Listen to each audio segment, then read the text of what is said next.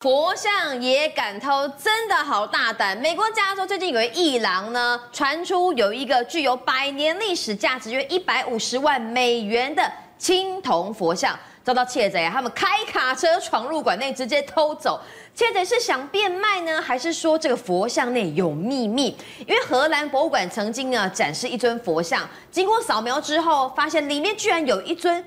木乃伊，那新闻一出，远在中国福建的小村庄怒了。他们说，这个村庄的木乃伊啊，多年前被偷，怎么跑到荷兰去了呢？我想问一下学伟哥，为什么有人要偷佛像？佛像有什么值钱，或者是哎，这个具有神秘的力量吗？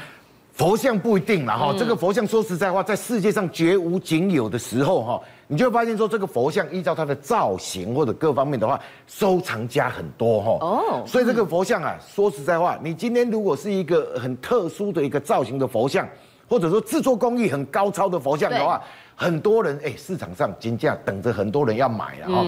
像这个美国这个艺廊被偷的这个佛像有没有？这个说实在，这个可以追溯到日本江户时期，大概十七到十九世纪这个这个阶段，对不对？哎，这个佛像的话，看这个造型，你就可以发现说，哎，这个有古印度的那个佛像的风格嘛，对不对？有哎，有中国的那个敦煌佛像造型的那个风格在里面，所以这个哦，一定是出自名家之手。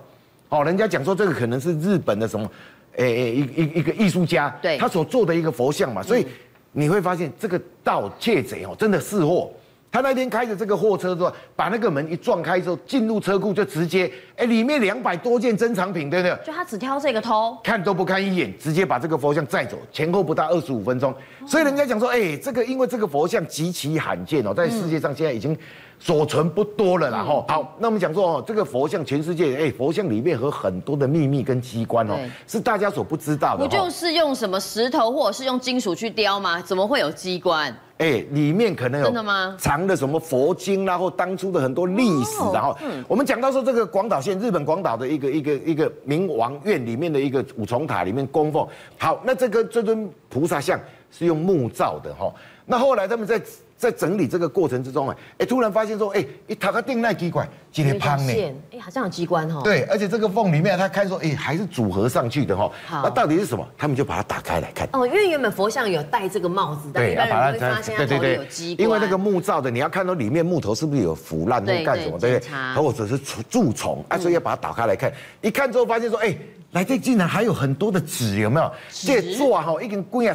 把你捡啊，你知道吗？嗯，他们当初讲哇，那这个纸怎么办？他们要想尽办法从佛像里面把这些纸拿出来。那这这个是一个很大很大的一个时空胶囊，对不对？对。哦，我们就了解说，六百多年前的话，制作这个佛像跟这个明王院的过程是怎么样的东西啊？对不对？那这个是啊比较特殊的是，二零一五年这个荷兰哈有一个博物馆，他出借了一一一一个那个佛像，对不对？到匈牙利去，你知道吗？他们就想办法说，哎。刚刚公这佛像怪怪来对，刚刚我下面机关了下面，因为实在长得太像人了啦，哦，对不对？哦，你仔细观察他的那个那个，你看有没有？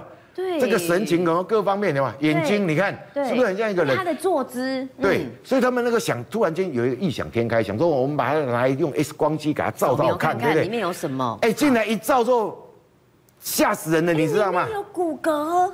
他来电吼，竟然一千一千人，这人有一个人，对，规长厚厚，对，嗯，他内脏被掏出来，可是他的骨骼，你看那个 X 光片里面看到那个骨骼非常，你看有没有很清晰？对，一击一击，而且它是一个盘坐的姿态哈，对，这就是我们很多高僧在涅槃的时候，最后的姿势就是用盘坐的方式。怎么跑到里面去了？嗯，这大家都觉得很奇怪，说哇，为什么这个整个神像里面哈，里面竟然还有一个真的人在里面呢？那到底是怎么样的哈？大家现在。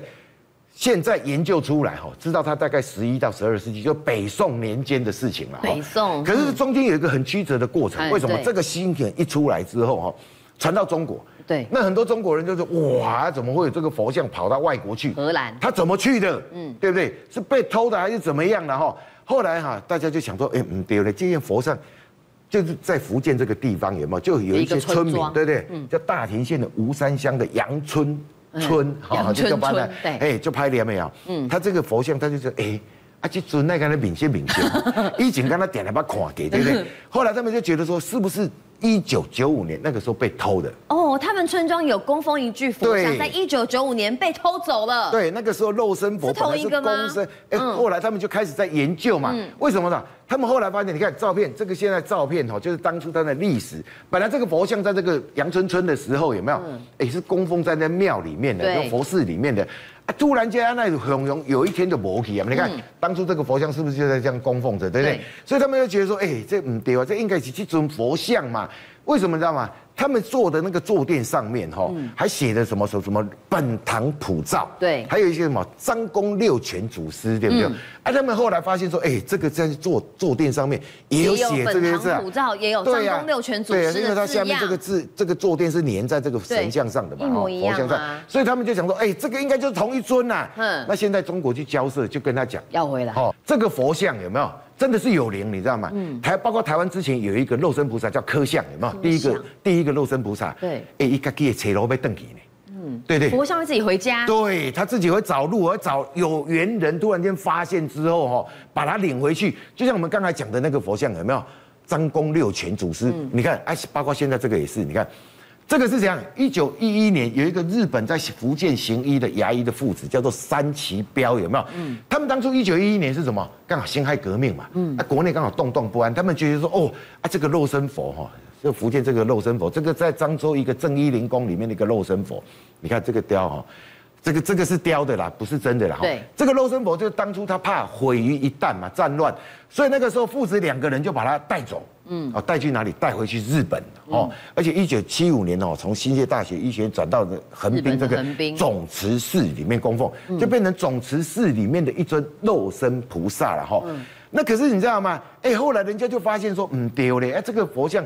他们后来人家就因为肉身菩萨在日本那时候有一阵子引起很大广泛的那个研究，大家都在研究这一尊肉身菩萨，对不对？啊，那研究研究之后，哎，就请来中国的专家，嗯，那中国专家一来研究，唔，对嘞，这尊跟他们中国人诶，哦，对 对。你看，又他们并不知道当时被日本牙医从中国带走。对，那因缘巧合，是不是又看到了这一尊？其实这个山崎标这个牙医哈，他一九二四年的时候写了一本书哦，就告诉你说这个肉身菩萨从哪里来。嗯，而且他也写的很清楚，这个是什么？唐代一个得道高僧叫做无忌大师哈。嗯，他那个书里面就一直在研究考古，就是说我无忌大师到底是什么样的一个人？嗯，所以他留下了很多，而且他也写的很清楚哦，说他这个什么？这一尊佛像是从漳州的佛佛活哎活佛宫里面带出来的，对，所以他巨细靡遗把整个过程写得很清楚。好，那后来大家就开始说，哎，那难道这一尊就是无忌大师，就是在本来在漳州这个活佛宫里面被日本人带走了嘛？嗯，所以当然要要回来嘛，对对，那要回来你要有真凭实据啊。对啊，你要拿出证据，真的是从中国漳州。对，那你怎样连接说这个活佛宫跟这个？佛像有关，对不对？后来他们就开始，一九九七年那个时候，他们全村竟然就是开始在研究，对，开始在找，好，找证据，对，找到一个香炉，这香炉石香炉，对不对？对，而且这个石香炉上面就刻着“活佛宫”三个字，哈，啊，右侧还是纪元，光绪岁是甲午，这个是什么？一八九四年，嗯，哦，这一八九四年跟他带走一九一一年，是不是很接近？对，所以人家就说，哎，而且那个落款啊，什么东西也写了一大堆，对不对？嗯，所以这个香炉发现说，难道这个佛像就是在活活佛宫里面？就当初三旗标著名的写的东西是一模一样，就是这个地方，所以就连接上了嘛，没错。啊，这个呀，这个佛像要怎么样送回中国？哎，有待后续交涉了哈。嗯，好了，那么讲说活佛的话，哈。那个肉身菩萨最有名啊，其实哦，在西藏这个地方也有肉身菩萨。其实西藏这个地方肉身菩萨留下来的不多，你知道，因为呢，以前西藏的高僧他们有个叫虹化现象的嘛，让自己的身体在最后一瞬间呢化作一道彩虹，肉身就不见了，或者说缩得很小很小这样。那这个就很明显就是一个活化现那个虹化现象哈。虹化现象。这个是西藏拉萨的谢珠林寺哈，这个女生已经存在了一千多年哦。这个肉身菩萨哦，他延吉的时候只有十二岁哦，十二岁的小女孩，小女孩，对。可是他留下来的肉身菩萨，你看这个脸是不是像小婴儿？你看，对，像小婴儿一样，有没有？啊，虽然穿在这个地方的，那大家觉得说，哇，啊，这到底啊？其实这个故事也是有留下来、流传下来的，你知道吗？再讲到一零四五年，你看是不是一千年前呢？一零四五年那时候，阿底峡尊者到印度要进到西藏里面哈，要。弘法哈，这个就是怎样？这个小女生有没有哈？她当初啊，就是一九四一零四五年的时候，看到阿底峡尊者要去西拉萨的过程之中，嗯，他的隔的河，对不对？看到说阿底峡尊者，哦哇，这些僧人高僧，一看就觉得是高僧啊，对不对？嗯、心生仰慕嘛，嗯，他竟然把他身上哦所有的金银珠宝、带的配饰什么东西哦，嗯、全部拔下来，对，丢过河要供养这个尊者，对，对不对？嗯，啊，他回去之后，哎，老爸老母的讲，啊，你辛苦哎，原来都没去啊，西藏人都带了很多的配饰，对不对？那个要干什么？你知道吗？那个以后做 gay 僧营啊。哦。哎哎，你现在全部脱掉来的嫁妆全部都送了。对啊，啊你物件都好人啊，你也别别盖相。对。人家既然看到说你这么穷，什么东西都没有，就不想娶你嘛，对不对？就把他打一顿了。嗯。那女的就受不了了，哎。哦，供养出家人呢，这是一个重要的事情嘛，对不对？功德无量嘛。嗯。那哪知道他就去投河，投河之后进来又不死啊。嗯。那人家又说哇，你是妖魔转世。对。我前面跳河过没戏，就竟然把他抓起来，放在山洞里面，用烟把他熏死，你知道吗？好可怜哦。哎，他熏死之后，后来人家就讲说，哎，他的肉身那个时候十二岁嘛，对不对？可是他死了之后，阿底峡尊者就觉得看到说他已经身上兜在天了。对。那怎样？已经成佛了。所以那个时候，他就后来大家就把赶快把他的那个尸体找出来，才知道发现说，哎，他已经缩得很小，现在五十几公分。嗯、我们现在看到这个画面，那那政界、商界、演艺界跨界揭秘，重案、悬案、攻击案、拍案惊奇，新闻内幕、独特观点，厘清事实，破解谜团。我是陈明君，我是李佳明，敬请锁定《五七新闻网》，真相不漏网。